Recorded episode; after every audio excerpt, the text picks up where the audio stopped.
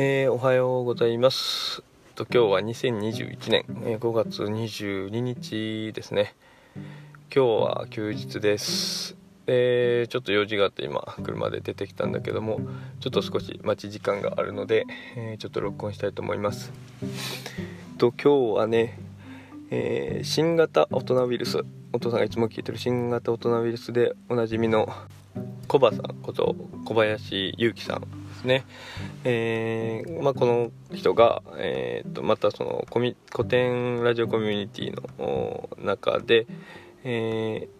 ー、あもう今はもう独立というか、えーと、もう樋口塾として、あの株式会社ブック代表の樋口さんですね、えー、これもまたその新型大人ウイルスで一緒にパーソナリティやられてるんだけども、えーとその方がこう開催主催されてる樋口塾っていうところで、えー、一緒にそのポッドキャストを作ったりしてるお仲間のえー、伊丹さんとマイトさんが、えー、スナック偏愛というところでゲストとしてこの小林さんを小葉さんをお迎えされて、えー、お話しされてました。でそれの内容を聞いての感想をちょっと話したいと思います。でそこで、えおっしゃられてた内容とかまあその無とかそういうゼロとかそういうような話でなんかもうすごく面白かったんだけども、えー、そこで、まあ、お三方が話されてた感じのことをこうどこまでこう捉えられたかわかんないけどもお父さんなりにそこに関しての考えっていうのをちょっとまとめたいなと思います。で、えー、まずそのゼロゼロとかっていうのはえー、っとやっぱりこの、まあ、大きく最初に言うと0とか、えーと、複素数とか、うん、マイナスとか、えー、そういった概念とかっていうようなのはと,、えーと、コバさんが言うところの「無」っていうのにはこうすごいこう隔たりがあるというか隔たりがあるっていうよりもそのまあ対別するとそこはちょっとお父さんの中ではこう分かれててでえー、どういう風な意味合いで分かれてるかっていうと,、えー、っと人間がこう知覚できるか、うん、なんかこう現象として知覚できるかっていうとこかなというふうに思ってて。まあこれがどういうことかっていうと例えばゼロっていうのは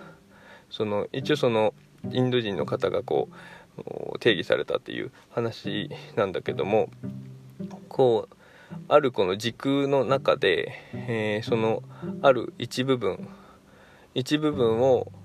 切り取るというかうん。というかその時空っていう概念があるとその結局この空間の中でこう変化動きがあって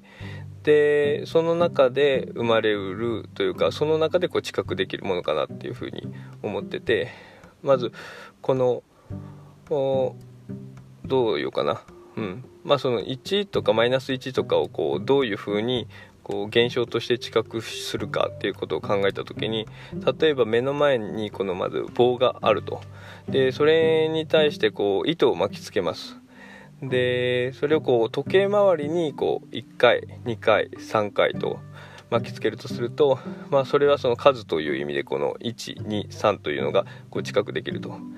うん、逆にこれをじゃあ半時計回りにこう巻いていくとするとどうなるかと。また123とこの回数的に数を近くできると。ただ同じその回数として、えー、絶対量はあの同じように近くできるけど現象としては全く違ってこう方向が逆。だから方向性があるよね、うん、だからこの方向性があるっていう時にその基準となる状況。だからその巻き始めのまさに今この状況っていうのが、まあ、知覚するっていう意味でのゼロの状態かなというふうに思います。うん、なんかこうこう自分自分の自分中心の時空間軸の原点というか、まあ、そういう意味合いをこうなんかうん現象として知覚うなんか言葉がいいか分かんないんだけど、まあ、そういう風なイメージで、えー、捉えてます。うん、でマイナスっていう風な概念もなんでその方向性、えー、っていう意味でねその時空があって初めてこう定義でできてでそれで、えー、まあ、複素数に関しても、え、これはこう概念的にこう人間がこう作ったというふうなところあるかもしれないけど、まあ、お父さんはそこその作ったっていうよりもこう発見したっていうふうな言葉の方がしっくりきて、うん、そのもともとその事情したら、えー、1になる数とかそのプラス側の方向の話、うん。えー、そういう話はあのイメージはしやすくて、うん、でまあそこでなんだろうな。イメージしやすいんだけどもそこはこう今マイナスっていう空間を人間がこう定義定義とかラベリングだよね。さっき言った方向性の意味でそういう概念をこう知覚してる状態で、えー、プラス側のそうその事情したら、えー、1になる。まあそれは1だけどさ。うん。えー、それがこうマイナス空間においてもそういう概念的アナロジーでそういうものがあまあ存在しうるなと。ただこう言語として落とし込むのはすごく難しいけど存在するしうるなっていうのはこうなんか感覚的に、えー、このプラス空間を通してこう、えー、事象として知覚できるんじゃないかなというふうに思っててなのでまあそういう意味では0にしてもマイナスにしてもその複素数にしてもそういったところはこう人間が発見してラベリングをしたっていうようなイメージを持ってます。で一方でその無でその無っていうのは小林さんの話からするとこうあり続けるっていうようなの。だから無限としてのその無しかこうないんだと。で、まあ、その辺の話からするとその無限とかっていうあり続けるっていうのはずっとこう継続的にこの時空の範疇で、えー、ずっとこう繰り返し続けるこう循環し続けるところだからこう切り取れない、うん、マイナスとか、えーと、ゼロとかあっていう風なのは時空間の中でこう切り取って理解ができると、うん、あのまさに今この瞬間とかっていうのがゼロという認識もできるし、えマイナスはその方向性動きがある方向性の中で時空間の中で捉えられるけどその時空間の中で、えー、そこの差分差分とかあまさにその、えー、スナップショットだけでこう知覚できるけど無限っていうのはずっとあり続けるから、えーと、そういう差分だったりそのスナップショットで、えー、こう知覚できない。ずっと続いて。だから現象としてこう結局うーん知覚しえない、うん、でも、まあ、そういう概念みたいなの知覚できないけどそういうものっていうずっと続く循環し続けるものっていう風なことでこう定義づける。っていう意味からするとこう現象としてはないけどもそういう定義を作ったっていうことでこっちはもうほんと発明なんじゃないかなっていう感覚です。うん、だからもう発見と発明、無っていうものが発明だとすると、まあ、0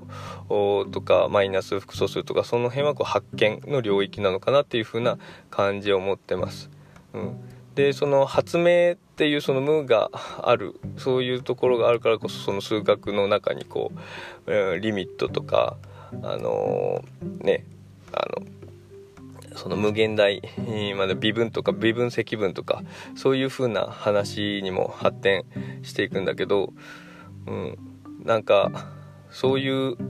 発見発明あくまでここがこの発見っていうのが、えー、自然界にある現象を知覚できる現象をラベリングしたという風な言い方をすると発見で。であくまでそのそうじゃなくて、えー、自然界ではこう知覚できないものをラベリングしてこう概念として定義したものを発明という言い方をすると、まあ、そういうふうに、えー、捉えられるかなというふうに思ってるっていう感じです。でそうするとその数学とかあの範疇のものがこう発見されたものだというふうに考えた時にあの、まあ、前も言ったかもしれないけどその数学でできてる人工知能だったりとかそういうのは本当に人間が作ったのかとか、うん、発見しただけじゃないのかとか、うん、あと人工生命とかセルオートマトンとかそういったところとかも人間が作ったっていうよりももうちょっとこう大きな視点で、うん、そういう風なのがこう発見されてえ顕在化してきただけじゃないのかとかなんかそんな話にもなってくるのかなと思ったりですね。うん、あとはそのミームとかっていう言葉にもなんかつながってきそうなあ感じを受けました。まあ、ちょっとお父さんそのミームとかまだこう詳しく勉強してなくて、えー、あんま捉えきれてないんだけどもなんかそんな雰囲気を感じてるとこです。えっ、ー、とまあそんな感じかな。はい。えっ、ー、とそれじゃあまた。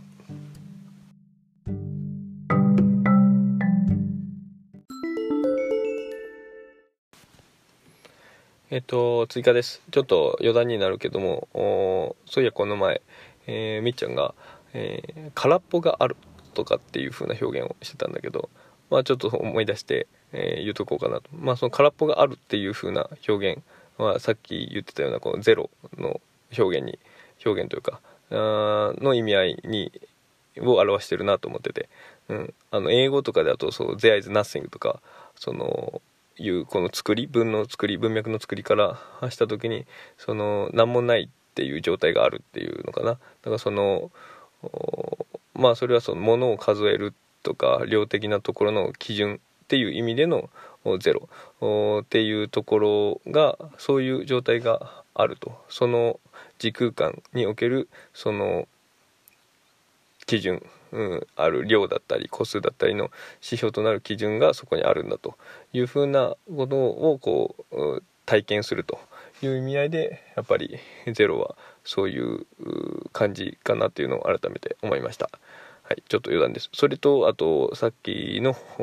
喋ってた中で、えー、複素数、複素数って言ってたけど、あれはお父さんの文脈からすると、えっ、ー、と、虚数単位の話をしてます。あと、愛だね。いわゆるその、えー、事情したらマイナス1になる愛っていうことに関してお父さんはあの言及してる感じだから、えーと、ちょっとそこは訂正をしておきます。はい、複素数とかまたあのいつかあの勉強すると思うんで、うんまあ、楽しんでください。はい以上です。